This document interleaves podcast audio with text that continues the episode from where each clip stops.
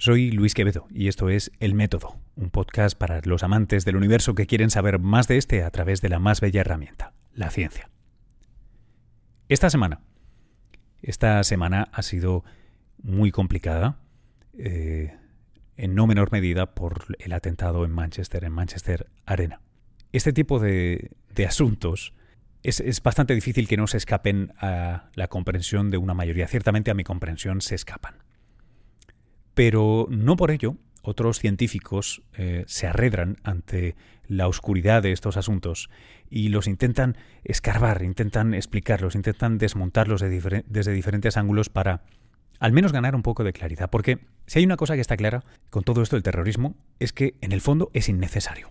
Es, una opción, podríamos no tenerlo.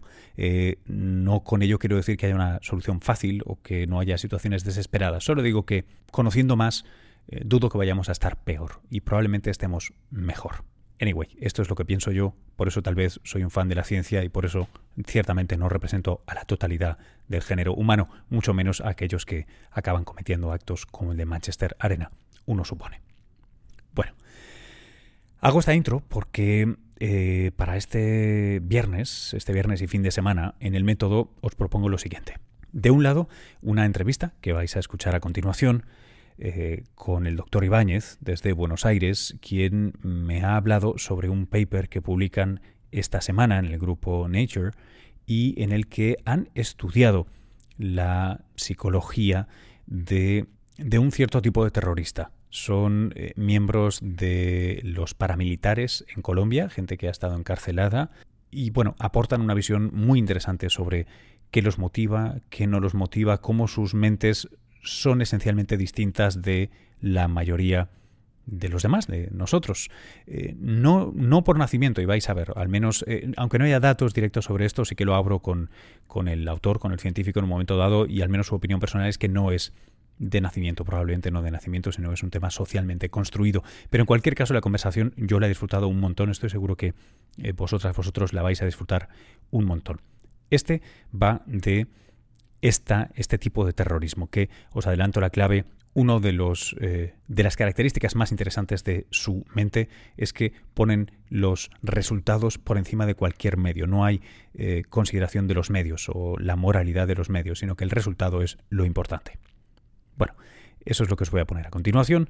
Eh, lo que os voy a poner en un podcast separado, también este viernes, es una reedición de la conversación que tuve, uno de los podcasts que más me ha intrigado y más me ha hecho pensar en los últimos años, y es la conversación que tuve con Scott Atran, antropólogo, un especialista en el Estado Islámico y el terrorismo yihadista, asesor de la Casa Blanca, de la anterior al menos, no sé qué tal lo debe llevar con Trump, em, y del ejército estadounidense. De hecho, parte de que el ejército estadounidense arme a los grupos del Kurdistán, en parte está en línea con eh, lo que Atran ha estado abogando siempre en la Casa Blanca y parece que incluso ahora la administración Trump lo está haciendo en contra de lo que quiere Turquía. Así que, en fin, su influencia, eh, si aunque él no esté por ahí en persona, parece que sigue haciendo efecto. Eso va en un episodio separado para que aquellos que ya la hayáis escuchado y no queráis por algún motivo, aunque me encantaría que la volvierais a escuchar y la discutiéramos en redes, pues podáis hacerlo. Hasta ahora. Trabajo en, neurociencia social, ¿no? El área de las neurociencias cognitivas que estudia fenómenos sociales como, qué sé yo, la empatía, la toma de decisiones, el reconocimiento de emociones, el juicio moral, etcétera. Y trabajo predominantemente con pacientes, con cuadros psiquiátricos o neurológicos, ¿no? Y estudio particularmente un cuadro que se llama demencia frontotemporal, que es un tipo de trastorno que presenta déficit en tareas de cognición social que, tienen que ver con em, claves contextuales, con situaciones particulares que em, si vos le haces una evaluación clásica en un consultorio les va bien, ¿no? Entonces yo siempre he estudiado el contexto, cómo el contexto modula las emociones, cómo el contexto modula la toma de decisiones, etcétera. Y hace unos cuantos años que empezamos a, a desarrollar pruebas que son sensibles a este tipo de contexto, ¿no?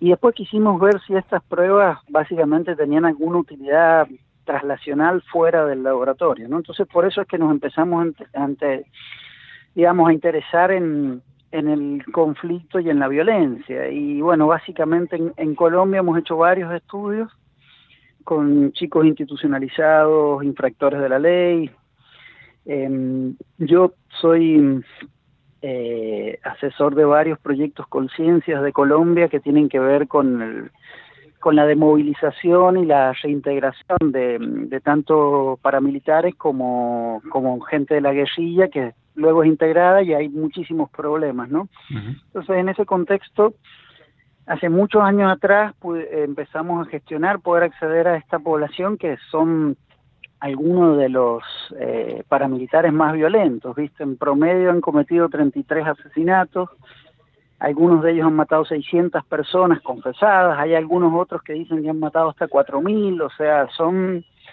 personas que han tenido un, un, un rol en la, en la violencia colombiana de forma directa o indirecta muy, muy marcada. Y es por eso básicamente que que lo estudiamos. Y la idea no es estudiarlo desde la sociología, por ejemplo, ¿no? que es absolutamente válida, sino desde las ciencias cognitivas, porque básicamente hay muy pocas... Eh, muy pocos estudios de, ciencias cognitivas por, por, diversos factores. Primero, porque no se conversan entre sociólogos y psicólogos cognitistas.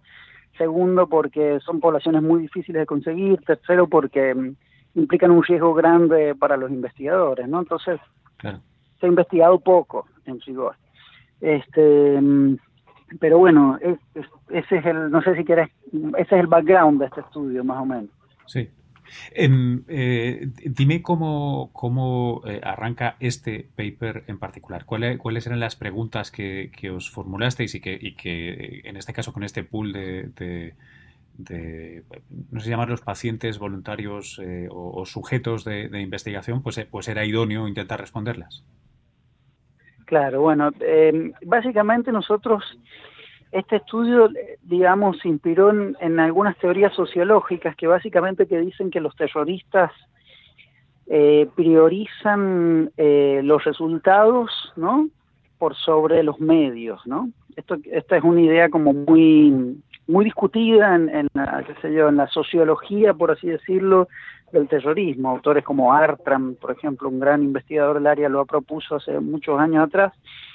Pero nosotros queríamos ver eh, en concreto cómo un contexto... A, quién referenciabas ahora? ¿A Atran Scott?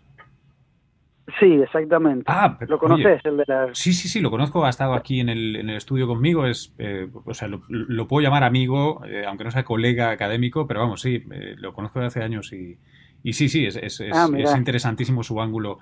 Em, de hecho, es una de las cosas que tenía yo en la mente cuando, cuando vi este paper que, que, tenéis ahora preparado para el viernes. O sea, que, que, bueno, qué bueno. Eh, perdóname, perdóname la, interrupción. Excelente, mira. No, no, al contrario, qué bueno saberlo. Y, pero a nosotros básicamente lo que nos interesaba es cómo un macrocontexto sociocultural, ¿no? En este caso el conflicto colombiano, digamos, puede impactar a nivel subjetivo en, en la evaluación moral, en el juicio moral de los individuos, ¿no? Entonces, la, hipótesis eh, gruesa que nos hacíamos era que básicamente los sujetos iban a tener su, iban a hacer un juicio, o sea, si es cierto esta idea, ¿no? De que los terroristas tienden a priorizar los objetivos por sobre los medios, iban a tener una especie de, de moral o de evaluación moral basada en los resultados más que en la intención. Hay un fenómeno en la cognición moral que que tiene que ver con la detección de la intención de dañar, ¿no? Uno de los fundamentos de los juicios morales tiene que ver con la capacidad de detectar si el otro tiene una intención de dañar. Y básicamente hay un fenómeno muy estudiado en todo el mundo que muestra básicamente que nosotros juzgamos un acto moralmente más malo cuando identificamos, cuando hay una intención clara de dañar, ¿no? Por ejemplo, si yo quiero asesinar a Juancito, ¿no es cierto? Eh, porque le tengo envidia, eh, mi acto es moralmente malo independientemente si Juancito se muere o no en mi intento de asesinarlo. ¿Se entiende? Es decir, la intención pesa mucho más y esto pesa en el derecho anglosajón, pesa, a múltiples niveles. Los niños chiquititos de dos años ya identifican la intención de dañar, ¿no? Es, casi un, un rasgo cuasi universal de la moral humana el, el pesar más la intención que el resultado, ¿no? Eh, Pero bueno, yo, si es yo me planteo, eh, por, por, por, eh, por, ver si, si, te estoy siguiendo bien, está, está ese ejemplo o, ese, ese, hipotético no tan paradigmático de las dos vías de tren, tú estás en el paso a nivel y hay una persona y luego hay cinco personas en la otra vía, ¿no? Si el tren va hacia las cinco personas y, tú puedes cambiar el tren de dirección matando a una y salvando a cinco, eso es sorprendentemente un dilema moral, ¿no? un poco la teoría sería que la mente del terrorista diría, sí, por supuesto, mata a uno porque salvas a cinco, cuando la mayoría de, sociedad en general diría, uy, no, tú has matado a uno que no iba a morir.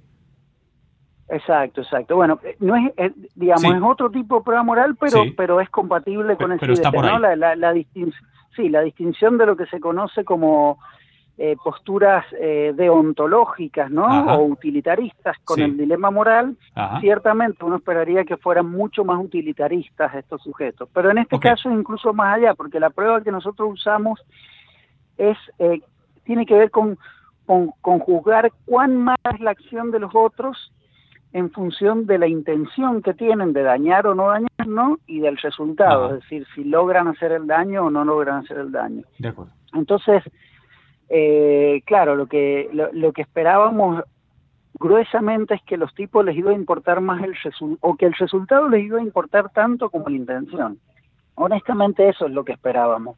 Los resultados fueron muchísimo más sorprendentes. Lo que encontramos es que los sujetos juzgan un acto moral exclusivamente por el resultado y a diferencia de lo que ocurre prácticamente en todas las culturas, en los niños, eh, no, no pesan la intención de dañar para decir si un acto moral es bueno o malo. Eso es ah. una cosa absolutamente atípica, absolutamente mm, anormal en cuanto a la frecuencia de aparición con respecto a cualquier otra población en cuadros psiquiátricos incluso, y es algo que nos llamó tremendamente la atención. Y cuando empezamos a analizar los datos más en profundidad en base a esta idea, encontramos cosas bastante más sorprendentes. Por ejemplo, encontramos que eh, esta, este, digamos, patrón anormal nos permitía clasificar con métodos automáticos estadísticos de clasificación más del 90% de los sujetos. Quiere decir que era un patrón muy consistente, muy robusto en la gran mayoría de los sujetos, ¿no? Por otro lado, nosotros medimos muchas otras cosas, como eh, niveles de agresión, ¿no? Eh, cuánto agredieron, cómo agredieron, cuál era la predisposición para agredir. Medimos también variables cognitivas como la, inteligencia, la abstracción, las llamadas funciones ejecutivas como la memoria de trabajo, la inhibición, eh, etcétera, e incluso variables afectivas como el reconocimiento emocional. Y si bien algunas de esas variables mostraban diferencias entre grupos, ¿no? Entre, entre terroristas y no terroristas, ninguna tenía el poder de clasificación tan fuerte que tenía la prueba de moral. De hecho, lo que hicimos fue em, hacer un análisis complejo con un método que se llama Super Vector Machine, que básicamente lo que hace es combinar un montón de variables para tratar de predecir lo mejor posible, ¿no? Si un sujeto pertenece a un grupo o a otro grupo. Combinando todas las otras variables que no eran las de moral, teníamos una clasificación incluso más baja que usando solamente la prueba de moral, lo cual sugiere básicamente que esta, este rasgo de, este, de esta conducta, de este juicio moral atípico, pareciese ser muy, muy, muy fuerte y muy intrínseco de esta población, digamos. Entonces, ah. ese es el resultado más fuerte. Después, bueno, también estudiamos las mismas pruebas en otros sujetos en la misma cárcel que estaban, eh, estaban presos por asesinato, que tenían un tiempo de prisión similar y que tenían condiciones absolutamente similares en cuanto a edad a nivel educativo y no encontramos este patrón atípico. ¿no? lo no, no, no, no lo encontramos. Tenían un patrón bastante más similar al de los normales, con algunas diferencias, pero en esto en no pesar la intención eran absolutamente como los controles. Eh, Entonces eh, esto también refuerza la idea que esto no tiene nada que ver con el hecho que estén en la cárcel, ¿no? O este tipo de cosas. Medimos también otras variables, por ejemplo, vimos si el periodo que pasaba en la cárcel o el tiempo que quedaba para que salieran de la cárcel, si impactaba en este patrón de, de juicio moral y tampoco encontramos nada. Además, estos sujetos no, bueno, estos sujetos en particular no, no, no estuvieron en ningún programa de rehabilitación o reintegración, lo cual eh, sugiere que son patrones más intrínsecos del perfil terrorista. de Eh, Agustín, eh, ayúdame a comprender una cosa. E, este tipo de perfil psicológico, em, fuera de, esta población de sujetos que han pasado por el terrorismo y que encontráis en las cárceles, en, yo ahora mismo estoy, te estoy llamando desde Manhattan. ¿Dónde los encuentro? Porque tengo, tengo por algún motivo la intuición de que voy a encontrar a mucha gente en Wall Street. que, es este, este perfil. Lo, digo en broma y no en broma, ¿eh? o sea, obviamente no toman las armas, pero esta idea de que eh, también hay una valencia socialmente aceptada, ¿no? De este tipo de, claro, claro. No sé, eh, callosidad moral. Yo creo que hay que distinguir, hay que distinguir lo que se llama utilitarismo moral de lo que se de este proceso que es, es se parecen pero son diferentes. Ciertamente, yo pienso que, por ejemplo, políticos, empresarios tienen perfiles claramente psicopáticos, o la gente que trabaja en la bolsa, por ejemplo, ¿no? Y que tiene una moral tremendamente más utilitaria.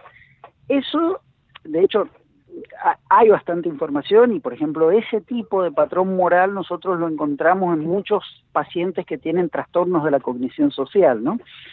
Son mucho más frecuentes, pero el no pesar la intención, sino sola y predominantemente el resultado, ese sí que es un patrón muy atípico. Yo, la verdad, solamente lo vi alguna vez en un grupo de pacientes que tienen demencia frontotemporal y que son la población neurológica que tiene más, más trastorno antisocial, más eh, violación de normas, eh, más, más conductas eh, legales, de problemas legales, ¿no? Pero nunca con esta intensidad y con esta sistematicidad. Entonces, creo que son dos niveles. Ciertamente yo pienso que, que sí, de hecho, eh, hay un estudio en Science muy bueno, muy lindo, que muestra que la gente de, mientras más tiene mayor poder y, es de clase más alta, tiende a violar más, tiene más predisposición a violar normas sociales que la gente de más bajos niveles, ¿no? O sea que de alguna forma eh, coincido con lo que decís, pero este patrón particular, viste que el, el pesar exclusivamente el resultado sin sopesar la intención, porque si vos sí, sí sopesás más el resultado, pero considerando la intención, es otro patrón, porque te permite distinguir un daño accidental de un daño intencional. El no pesar esto no te permite distinguir lo que, lo que tiene una responsabilidad en el otro versus lo que no tiene una responsabilidad en el otro. ¿Me a entender? Esa es la diferencia que, que lo hace tan particular. Oye, eh, antes, antes mencionabas eh, el trabajo de Scott Atran me, dirías cómo, cómo encaja, en qué, en qué se complementa o en qué se oponen estos, estos dos modelos? Porque, o sea, yo, yo no quiero, vamos, no, no, quiero dar mi versión de lo de Scott porque seguro que meto la pata, ¿no? Pero eh, me da la sensación de que él se, ¿verdad? Se enfoca en, una parte distinta del problema que no sé cómo este paper apoya o matiza. Sí, el, digamos, el, el, el enfoque eh, general de Atran es totalmente diferente, ¿no? No, no, no aplica directamente acá. Eh, básicamente, viste que él, que él ha tratado el tema, de, por ejemplo, de los imperativos religiosos, ¿no? Sí, sí, sí. Eh, y del, del, grupo, de la, la, cohesión de grupo, de la desindividuación. Exacto, exacto, exacto. Bueno, eh, depende con la óptica con la que mires. Yo yo trata no tanto por eso, sino por un tema que él puso eh, un énfasis justamente en este tema de, el, el, priorizar las... Eh, los objetivos del grupo, ¿no? los fines por sobre los medios, ¿no? Ahora, la, la, la, postura de él, yo la entiendo, es para mí compatible en el, en el caso de, eh, con la idea de lo que se llama en psicología social justificación, ¿no? Es decir, los terroristas típicamente justifican su acción en términos de, imperativos morales y particularmente en el caso de los paramilitares, ¿no? Tienen esta idea, por ejemplo, de, algunos de ellos, no no todos, ¿no? Pero muchos de ellos tenían esta idea de la limpieza social, ¿no? De matar adictos, criminales, prostitutas, homosexuales, vagabundos, etcétera, ¿no? Y de hecho tuvieron una campaña de purificación moral que le llamaron, ¿no? Lo cual es, eh, es tremendo. Pero eh, justamente eso, eso podría sonar a una paradoja, ¿no? Uno puede decir, a ver, los tipos tienen una, una moral casi amoral, en el sentido que es eh, 100% basada en el resultado y no en la intención de dañar, pero a la vez usan imperativos morales, ¿no? Y en eso yo soy bastante consistente con la, con la postura de Atram, que creo que son... Son justificaciones a posteriori, ¿no? Hay mucha evidencia en, el, en estudios de cognición moral, pero en múltiples áreas, ¿no? Que la justificación moral es, es más un acto a posteriori para, para, digamos, sostener o justificar desviaciones del comportamiento que una conducta que tenga un valor ideológico real, ¿se entiende? Sí. Em, este, este tipo de perfil eh, nace, se hace eh, o cuál es la mezcla de ingredientes? Bueno, nos hemos preguntado eso muchísimas veces a lo largo de este estudio, ¿no?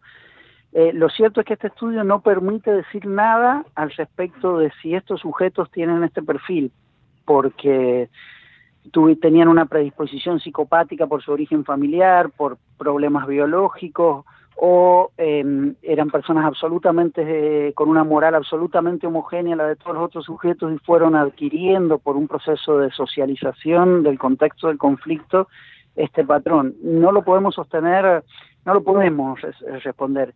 Mi perspectiva desde lo que he conocido del conflicto colombiano es que son sujetos que a nivel eh, cerebral no deben tener ninguna afectación severa o grave o lo suficientemente grave para explicar mayormente este patrón. ¿no? Lo que tiene es un, proceso social eh, eh, conflictivo. Yo no sé, seguramente vos estás, digamos, eh, sabés del conflicto colombiano y vos sabés que probablemente, no sea un porcentaje alto, tanto de los paramilitares como de la gente de la guerrilla, son personas que están en situaciones de mucha pobreza, de mm, exposición a la violencia, de mm. abuso sexual, eh, donde el Estado muchas veces ni siquiera llega, ¿no? Hay muchos muchos pueblitos en el campo donde el, el, Estado no tiene injerencia alguna y todo se juega entre lo que le llaman las vacunas de los eh, de los de los guerrilleros que son que piden no cierto plata o animales o servicios a los pueblos y después los paramilitares que exigen lo mismo o castigan a los pueblos porque los ayudaron a la, a la guerrilla y después encima de eso tenés todo el, el escalamiento de la violencia por los narcotraficantes, digamos. Entonces, yo pienso que hay un, una especie de nicho sociocultural de exposición a la violencia tremendamente grande. Vos sabés que hay niños que los entrenan a descuartizar los cuerpos de las personas que han, que han matado tanto paramilitares como guerrilleros para después enterrarlos, o sea, hay un aprendizaje social de la violencia muy, muy marcado. Esa es mi opinión personal y el estudio no puede concluir nada al respecto, ¿no? Es simplemente mi impresión al respecto. Em, después de este paper, eh, ¿cómo continúas este trabajo? Bueno, estamos haciendo varias cosas con un grupo muy amplio de investigadores colombianos y extranjeros y estamos, eh, digamos, con, con el programa de inserción de, de Colombia, estamos, eh, tenemos dos proyectos conciencias en los que estamos viendo la intervención sobre excombatientes, ¿no?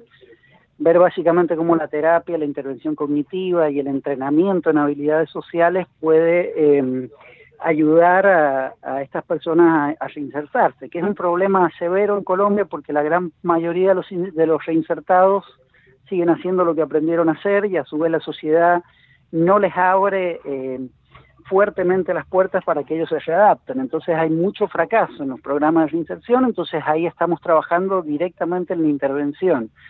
Otra área que estamos haciendo tiene que ver con comparar los perfiles eh, los distintos perfiles de todas estas pruebas entre paramilitares y entre guerrilleros, porque si bien ambos comparten un perfil, ¿no es cierto?, de violencia y de exposición a la violencia, también hay diferencias.